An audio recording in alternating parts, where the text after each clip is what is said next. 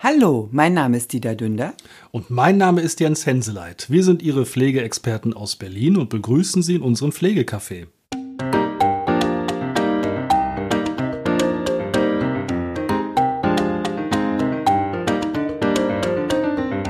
Hallo und herzlich willkommen. Schön, dass Sie wieder zugeschaltet haben. Wir freuen uns auf äh, den dritten Anlauf dieser Folge. ähm, wer uns bei Instagram folgt, der hat das vielleicht mitgekriegt. Wir hatten letzte Woche eigentlich äh, Modul 6 der MDK-Begutachtungsrichtlinie und dann ist uns das äh, Interface während der Aufnahme kaputt gegangen, wobei wir davor schon mal eine Folge aufgenommen haben, auch Modul 6. Das hat aber nicht aufgenommen, also ist das jetzt der dritte Versuch, ihn zu erklären was denn im Modul 6 der Begutachtungsrichtlinie heute in unserer letzten Folge zur Richtlinie zur Feststellung der Pflegebedürftigkeit, ja. Genau. Also dritter Anlauf, alle guten Dinge sind drei. Und den Satz das wird beendet, heute egal. funktionieren. also Modul 6, da geht es um die Gestaltung des Alltagslebens und sozialer Kontakte. Und ähm, hier ist zu bewerten, ob die Person die Aktivität sozusagen durchführen kann. Und da ist es egal, ob das äh, äh krankheitsbedingt ist oder nicht. Und auch hier gibt es die äh, äh, Bewertung in vier verschiedenen Abständen. Hatten wir ja in den vorigen Folgen auch schon mal erklärt. Also selbstständig, überwiegend selbstständig, äh, ähm, überwiegend unselbstständig und unselbstständig. Das werden wir jetzt in diesen einzelnen Punkten nicht nochmal detailliert erklären. Ähm, wir hatten ja auch gesagt, die Begutachtungsrichtlinie über 248 Seiten ist über die Seite vom MDS abrufbar und wenn Sie, wenn Ihnen Details äh, fehlen, können Sie die entsprechend auf jeden Fall da nachlesen.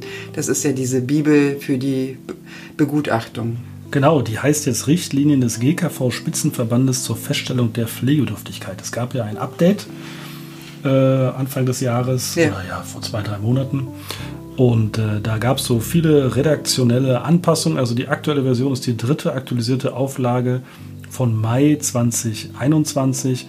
Und auf richtig Deutsch heißt die Richtlinien zum Verfahren der Feststellung der Pflegebedürftigkeit sowie zur pflegefachlichen Konkretisierung der Inhalte des Begutachtungsinstrumentes nach dem 11. Buch des Sozialgesetzbuches vom 15.04.2060, geändert durch Beschluss vom 22.03.2021. Durch Und da ähm, ja, gibt es eben äh, diese, diese vier Parameter, die wir in den letzten Modulen äh, auch schon besprochen hatten. Deswegen, wie gesagt, wenn wir da jetzt so kleinkariert nicht nochmal drauf eingehen, ganz kurz, selbstständig ist Selbstreden, man kann alles alleine, überwiegend selbstständig. Es müssen Assistenzleistungen gebracht werden, also Sachen hingestellt werden, zum Beispiel bereitgelegt werden, Handreichungen, überwiegend unselbstständig, man kann immer weniger, die Pflegeperson muss immer mehr übernehmen und unselbstständig ist, man kann gar nichts mehr und die Pflegeperson muss fast alles übernehmen. Genau, und ähm, der erste Punkt ist, Gestaltung des Tagesablaufs und Anpassung an Veränderungen. Das heißt, äh, ähm, man hat ja, jeder hat ja seinen Tagesablauf, auch Frühaufsteher, Spätaufsteher, aber irgendwann fängt ja der Tag an. Und, 21 äh, Uhr? ja, gibt's auch. Und ähm, jeder hat da seine Routine. Äh, äh ja, also meine Routine zum Kaffee, äh, äh, zur Kaffeemaschine gehen, Kaffee äh, anmachen, Kaffee trinken und danach funktionieren. Und darum geht es, ob man diese Aktivitäten auch entsprechend planen und umsetzen kann. Oder ob man äh, ähm, die Orientierung da entsprechend nicht hat und das äh, entsprechend alleine nicht umsetzen kann. Oder es gibt halt auch die Variante, ähm, man kann Dinge zwar planen, aber auch in der Umsetzung dann entsprechend äh, ähm, eine Unterstützung. Als Beispiel, ähm, ja, ich möchte zu Bett gehen. Ich weiß, dass das jetzt sozusagen Bettgehzeit ist, schaffe es aber nicht, äh, äh, alleine ins Bett zu gehen. Und das ist schon mal äh, äh eine Hilfestellung. Ja. Ja, du bist so ruhig jetzt. Ja, ja, ja, ja. Ich stelle gerade fest, ich habe meine Lesebrille gar nicht auf. es fällt mir gerade etwas schwer, aber ist völlig, Sie sehen es ja nicht. Ist ja, ist ja äh, irrelevant, aber ich habe tatsächlich gerade überlegt, bei welchem Punkt sind wir. Wir sind bei Was? Punkt 2, Ruhen und Schlafen. Und, schlafen. und äh, äh, ja, genau, also der nächste Punkt, sich beschäftigen. Und da ähm, geht es eben darum, kann man die, also es geht nicht um äh, die Körperpflege und solche Sachen. Ja, es geht darum, kann man also seine Freizeit, die zu, zu restliche verbliebene Zeit des Tages sinnvoll nutzen und sich zum Beispiel ja, Hobbys zu wenden, Musik hören. Ja, aber wir sind jetzt beim Ruhen und Schlafen. Nee, sind wir nicht? Doch. Ach du großer Gott. Moment. Sind wir? Das mit den Hobbys hatte ich schon. Ich sag ja gerade. Ich habe nämlich gerade überlegt, Ruhen und Schlafen. Also wir sind, ich habe jetzt äh, 464, also, ne Quatsch. Nein, 462. Wir sind bei 462. Sie merken, es geht letzte Woche, also vor drei Wochen, es geht so weiter. Es nimmt kein Ende. Wir sind bei sich beschäftigen. Äh, jetzt, und äh, ich habe einen Punkt übersprungen, Ruhen und Schlafen. ja, bitte. Das sollte ich auch mal tun. Kommt als nächstes. Ähm, also sich beschäftigen, um das noch abzuschließen. Es geht eben darum, kann man äh, tatsächlich sinnvoll sein, seine Tagesgestaltung äh, vornehmen oder braucht man da zu ja, Unterstützung? Also da zählt zum Beispiel auch, wenn man jetzt gerne Musik hört, zum Beispiel, ja, kann man ja. die Anlage anmachen, ja. kommt man die Kopfhörer ran oder selber Musik machen. Mhm. Zum Beispiel auch gibt es ja auch äh, oder seine Hobbys ausleben, Modellbahn zum Beispiel, solche Sachen. Äh, nichtsdestotrotz kommen wir zu dem Punkt davor: Ruhen und Schlafen. Frau Dünder. Ach so, ich. ja, und hier geht es auch darum, äh, äh, diese Ruhepausen einzulegen, dass man wirklich auch weiß, äh, äh wann der Tag-Nacht-Rhythmus ist und sich da entsprechend äh, daran orientiert. Wenn man es nicht kann, ähm, kommt dann die Pflegeperson und sagt so, jetzt ist Schlafenszeit, wie die Mutter das dann beim Kind ich macht. Ja, aber es ist noch hell. Dann müssen sie blickdichte Gardinen haben, damit dann kein Licht reinkommt. Bei Kindern funktioniert das nicht. So von wegen ist es 20 Uhr. Es ist noch Licht. Genau, und äh, ähm, Also Orientierungshilfen zum Beispiel geben, ja, Tag-Nacht-Rhythmus äh, Tag einhalten zum ja. Beispiel. Ja. Äh, hier gibt es bei dem Punkt die Besonderheit, dass eben auch die Körperbeeinträchtigungen dazu zählen. Zum Beispiel ob jemand ins Bett reinkommt oder nicht. Transferhilfen zählen auch dazu. Ja. Ja, wobei die Bewertung ja äh, äh mit diesen Transferhilfen ja schon Modul in den vorigen 1. Modulen. Genau, aber hier ist eben auch äh, berücksichtigungsfähig, wenn diese Transferhilfen äh, oder zeitliche Orientierungshilfen ja. einen Unterstützungsbedarf erfordern. Ja. Und 463 beschäftigen hatten wir ja gerade schon. Hatten wir? genau, Wer dann äh, können wir nämlich zum nächsten Punkt Vornehmen von in die Zukunft gerichteten Planungen. Also hier geht es dann auch äh, über längere Zeitabschnitte, die man dann entsprechend äh, äh, planen kann. Und ähm, das sind, das können regelmäßige Termine sein, die erfolgen. Der nächste Geburtstag zum Beispiel, Familienfeiern, ist das nicht im anderen Punkt? Ich gucke Nee, das ist hier von diesem. Das äh, fällt hier mit rein. Ne? Das fällt hier mit rein. Genau. genau. Ach so, ja, stimmt. Diese Jahresfeste. Also es geht hier nicht darum, ne, dass man plant, ich baue mir jetzt ein Haus und zahle das die nächsten 40 Jahre ab. Der, das ist hier nicht mit gemeint, sondern eben so kleinschrittige Sachen. Ja. Veranstaltungen, Festivitäten, ja. Weihnachten und ja. solche Sachen. Ja. Und hier ist auch eine Besonderheit. Ähm, manche Dinge können zwar geplant werden, aber aufgrund von Angststörungen zum Beispiel nicht umgesetzt werden. Das kann hier auch entsprechend Berücksichtigung finden. Ja, ja. auch kann die Person äh, zum Beispiel das äh, ja selber planen, braucht sie bei Unterstützung oder kann sie es auch, braucht sie bei der Durchführung? Ja. ja das zählt auch mit rein. Genau, genau. Weil man kann ja planen zum Beispiel, ich kenne das aus der Praxis, äh, ähm, Sie, äh, also die, die Versicherte musste dann mit der Straßenbahn unterwegs sein, hatte aber Angst, in die Straßenbahn einzusteigen, so dass da eine Begleitung organisiert werden musste, damit sie äh, äh dann in die Straßenbahn einsteigen kann, um ihre geplante äh, äh, Sache sozusagen durchzuführen. Mhm. Auch das kann hier entsprechend Berücksichtigung finden. Ja. Wir haben dann die Interaktion mit Personen im direkten Kontakt.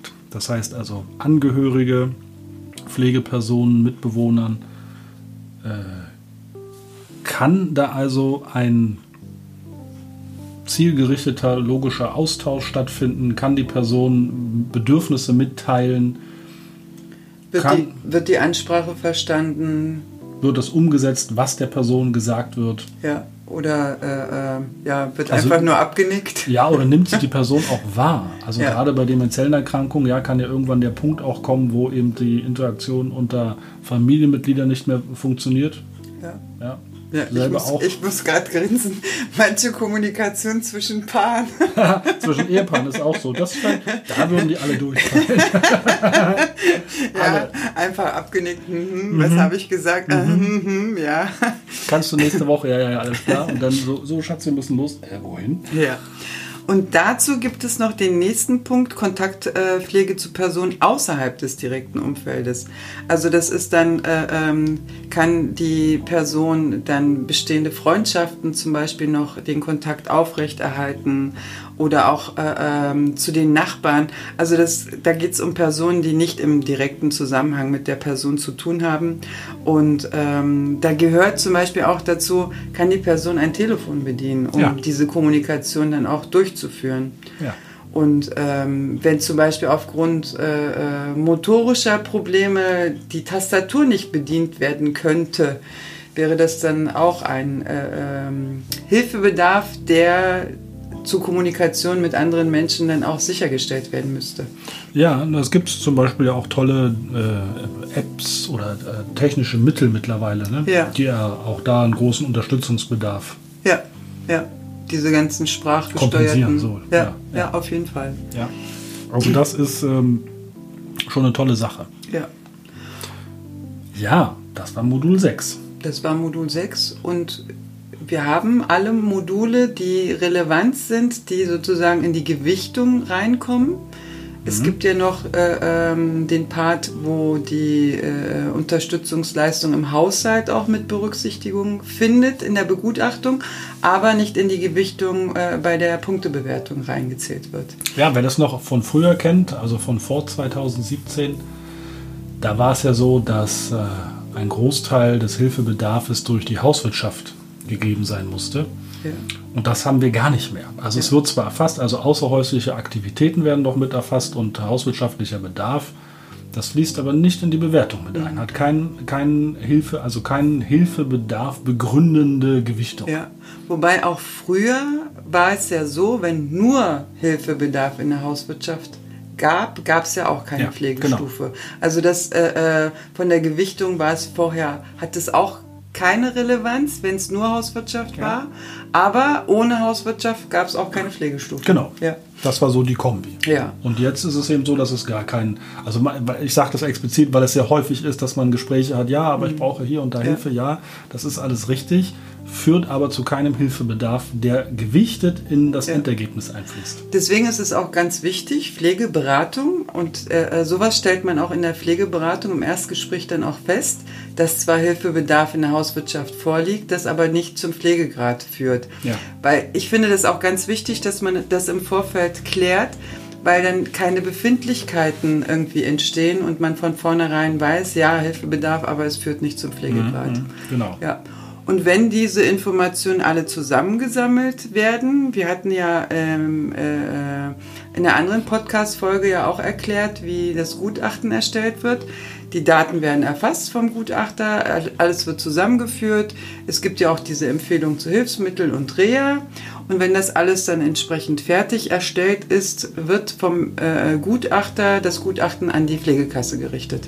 Genau. Also Ja. am Ende ist es so, dass es gibt noch so einen Teil in der Begutachtungsrichtlinie, wo es eben um empfehlende Empfehlungen an die Pflegekasse geht, also Reha-Sache, also Empfehlung für eine Reha zum Beispiel, ärztliche Maßnahmen, Therapiemaßnahmen. Ja. Also welche Möglichkeiten gibt es, um den Pflegebedarf zu lindern oder eben die Gesundheit zu fördern, dahingehend, dass eben auch Pflegebedürftigkeit gelindert oder vermieden wird. Das nimmt einen großen Teil ein. Das gucken wir uns aber nicht explizit und Nein. ganz genau an. Das ist wirklich sehr individuell. Aber das sind eben so die Teile. Man hat eben ja, quasi die Anamnese, wo alles einmal erfasst wird, dann wird bewertet und dann wird empfohlen. Und das Gutachten, wie eben schon von Dede erwähnt, geht dann an die, Pflegekasse. Und? Und? das Stichwort empfohlen ist sozusagen mein Schlagwort. Genau. Der medizinische Dienst macht eine Empfehlung. Die Entscheidung trifft die Pflegekasse. Kann ich immer wieder sagen. Ich weiß, ich kenne es auch aus meiner Praxis ja, aber der MDK hat gesagt, der hat geschrieben, nicht gesagt, und der MDK empfiehlt. Ist der MDK eigentlich noch gendergerecht? Ah. Heißt es nicht die MD, die medizinischen Dienste? So habe ich das letztens gelernt. Die Begutachtenden. Die Begutachtenden. Die Begutachtenden, aber es heißt, also richtig wäre es die medizinischen Dienste. MD ist ja im Gesetz auch so verändert worden, aber komischerweise, wenn du auf deren Homepages gehst, heißt es MDK. Und das ist das, was mich so auch ein bisschen verwirrt. Ja, ja. komisch eigentlich, ne? Ja. Aber es, Aber es halt war jetzt nur so eine Randnotiz, also ja. mir ist, was ja. mir so gerade so eingefallen ist. Nee, wichtig ist, dass äh, wenn gerade wenn es so knappe Entscheidungen sind, gehen Sie da ruhig ins Gespräch mit Ihrer Pflegekasse und erklären, was gegebenenfalls nicht in die Bewertung kam, nicht im Gutachten enthalten ist. Und da ist die Pflegekasse auch in der Lage, wenn es dann entsprechend begründet ist, eine andere Entscheidung zu treffen. Zum Beispiel, wenn der, also nehmen wir mal an, es fehlt ein halber Punkt äh, für den nächsthöheren Pflegegrad zum Beispiel. Wobei beim halben Punkt, also da könnte ich auch rausfahren und die Person dann schlagen. Nein, ganz ehrlich, ich habe tatsächlich auch schon, also ich habe schon äh, im Gerichtsgutachten das tatsächlich gehabt, dass ein halber Punkt für den nächsthöheren Pflegegrad fehlte. Und weil das eben ein sehr verzwickter Fall war und alle Seiten da sehr genau und penibel waren, habe ich mich wirklich haarklein Zeile für Zeile an die Begutachtungsrichtlinie gehalten und habe sogar schon mehr Hilfebedarf gewertet, okay. äh, weil offensichtlich war, dass die Person also Fassadenverhalten aufgezeigt ge hat, also gesagt hat, macht alles selber, kann es mhm. alleine, aber es war klar, das ist nicht der Fall. Und dann fehlte tatsächlich ein halber Punkt und das habe ich dann zum Gericht geschickt und dann kam natürlich ein ellenlanger Fragenkatalog zurück. Den und einen Punkt hätten sie doch finden können. Ja, natürlich. Und dann habe ich eben aus der Richtlinie zitiert, Punkt für Punkt abgearbeitet und dann war die Sache erledigt. Also es gibt tatsächlich also auch Situationen, wo ich auch da, das war bis jetzt wirklich das erste und einzige Mal, dass mir ja. das so passiert ist, äh, da habe ich dann auch gedacht, also irgendwie ist das hier nicht so ganz richtig, aber wenn man ja. sich wirklich strikt an die Richtlinie hält, kann so ein Blödsinn dabei rauskommen. Mhm. Ach. Gut fand ich es nicht, muss ich ganz ehrlich sagen. Und Sie haben äh, einen Anspruch auf das Gutachten. Nur wenn Sie sagen, Sie möchten es nicht haben, kriegen Sie es nicht zugeschickt. Also es muss im Normalfall immer mitgeschickt werden. Vorher war es umgekehrt. Ja, genau. Vorher musste der mhm. Versicherte dann, die Versicherte dann auch sagen, ich möchte das Gutachten. Jetzt ist es umgekehrt. Wenn Sie sagen, ich möchte das Gutachten nicht, dann kommt es nicht. Ansonsten muss es mitgesandt, äh, mitgesandt ja. werden. Und das ist dann ja sehr häufig der Fall, wenn die Leute das Gutachten gekriegt haben und dann klingelt unser Telefon. Ja, aber. Ja, aber. Und dann, weil es, man muss ja wirklich manchmal sagen, also die, die Sachen stehen schon richtig im Gutachten drin. Also wenn wir jetzt mal von der Pandemie-Begutachtungszeit weggehen, da ist ja ganz viel Murks passiert, aber im Normalfall stehen eben häufig richtige Sachen drin und dann wird auch richtig bewertet von den Gutachtern. Und für die Leute ist das aber überhaupt nicht nachvollziehbar. Genau, dann kommen wir zum Übersetzen. Wie das zustande gekommen ist, was das bedeutet und so. Da würde ich mir schon manchmal wünschen, dass da deutlich mehr Transparenz reinkommt in die Sache. Also mir, mir einen Architektenplan zuzuschicken mit dem Hinweis, hier so könnte es aussehen und ich gucke auf den Plan und weiß gar nicht, worum es da eigentlich ja. geht und wie das funktioniert, ist irgendwie das gleiche, als wenn ich Leuten ein MDK-Gutachten schicke, wo zumindest aus der Bewertungsmatrix nicht eindeutig hervorgeht, was steckt denn dahinter. Ja. Das, also Sie sehen es ja, 248 Seiten wie, ich glaube, die siebte, sechste, siebte Folge ist das jetzt äh, und wir haben es ja schon abgekürzt mhm. und wir könnten mit Sicherheit noch zehn Fälle, ja. Äh, ja. zehn Folgen daraus machen. Also ich habe gestern mit einer äh, Mutter von einem pflegebedürftigen Kind gesprochen. Ähm, sie meinte, sie hat zum Beispiel angegeben, drei bis sechs Mal. Im mhm. Gutachten steht dreimal. Sie hat angegeben, sie muss fünf bis zehn Mal wickeln. Es steht fünf. Also da gibt es halt mhm. auch so, so, so. Äh, bilden Sie selber bitte den Mittelwert und sagen Sie nicht drei bis zehn, dann wird drei genommen. Äh, äh, eigentlich müsste der Mittelwert dann auch genommen werden. Auch dafür gibt es ganz hochwissenschaftliche Formeln, wie man das eigentlich berechnen müsste. Äh, und das sind so kleine, kleine Tücken, wo dann entsprechend komplett anderes Ergebnis rauskommt, ja. Äh, äh, obwohl der Hilfebedarf wesentlich höher ist. Ja, und es gab früher im Minutensystem Pflegetagebücher. Ja. Dann kam das Pflegegradsystem, dann hieß es von allen Seiten, ach, Pflegetagebücher bringen überhaupt nichts, funktioniert gar nicht. Nee, schreiben Sie einfach wirklich mal einen Monat lang alles auf, wer macht wann was, ja. wo wird hingefahren. Also wirklich wie so ein Tagebuch, den ganzen Tagesablauf einen Monat mal aufschreiben. Und wenn der, die Gutachterin kommt, drücken Sie dem das in die Hand. Ja. Und ja. sollten die Ihnen das wieder zurück in die Hand drücken, nein, bestehen Sie darauf, dass die das mitnehmen, die müssen da reingucken.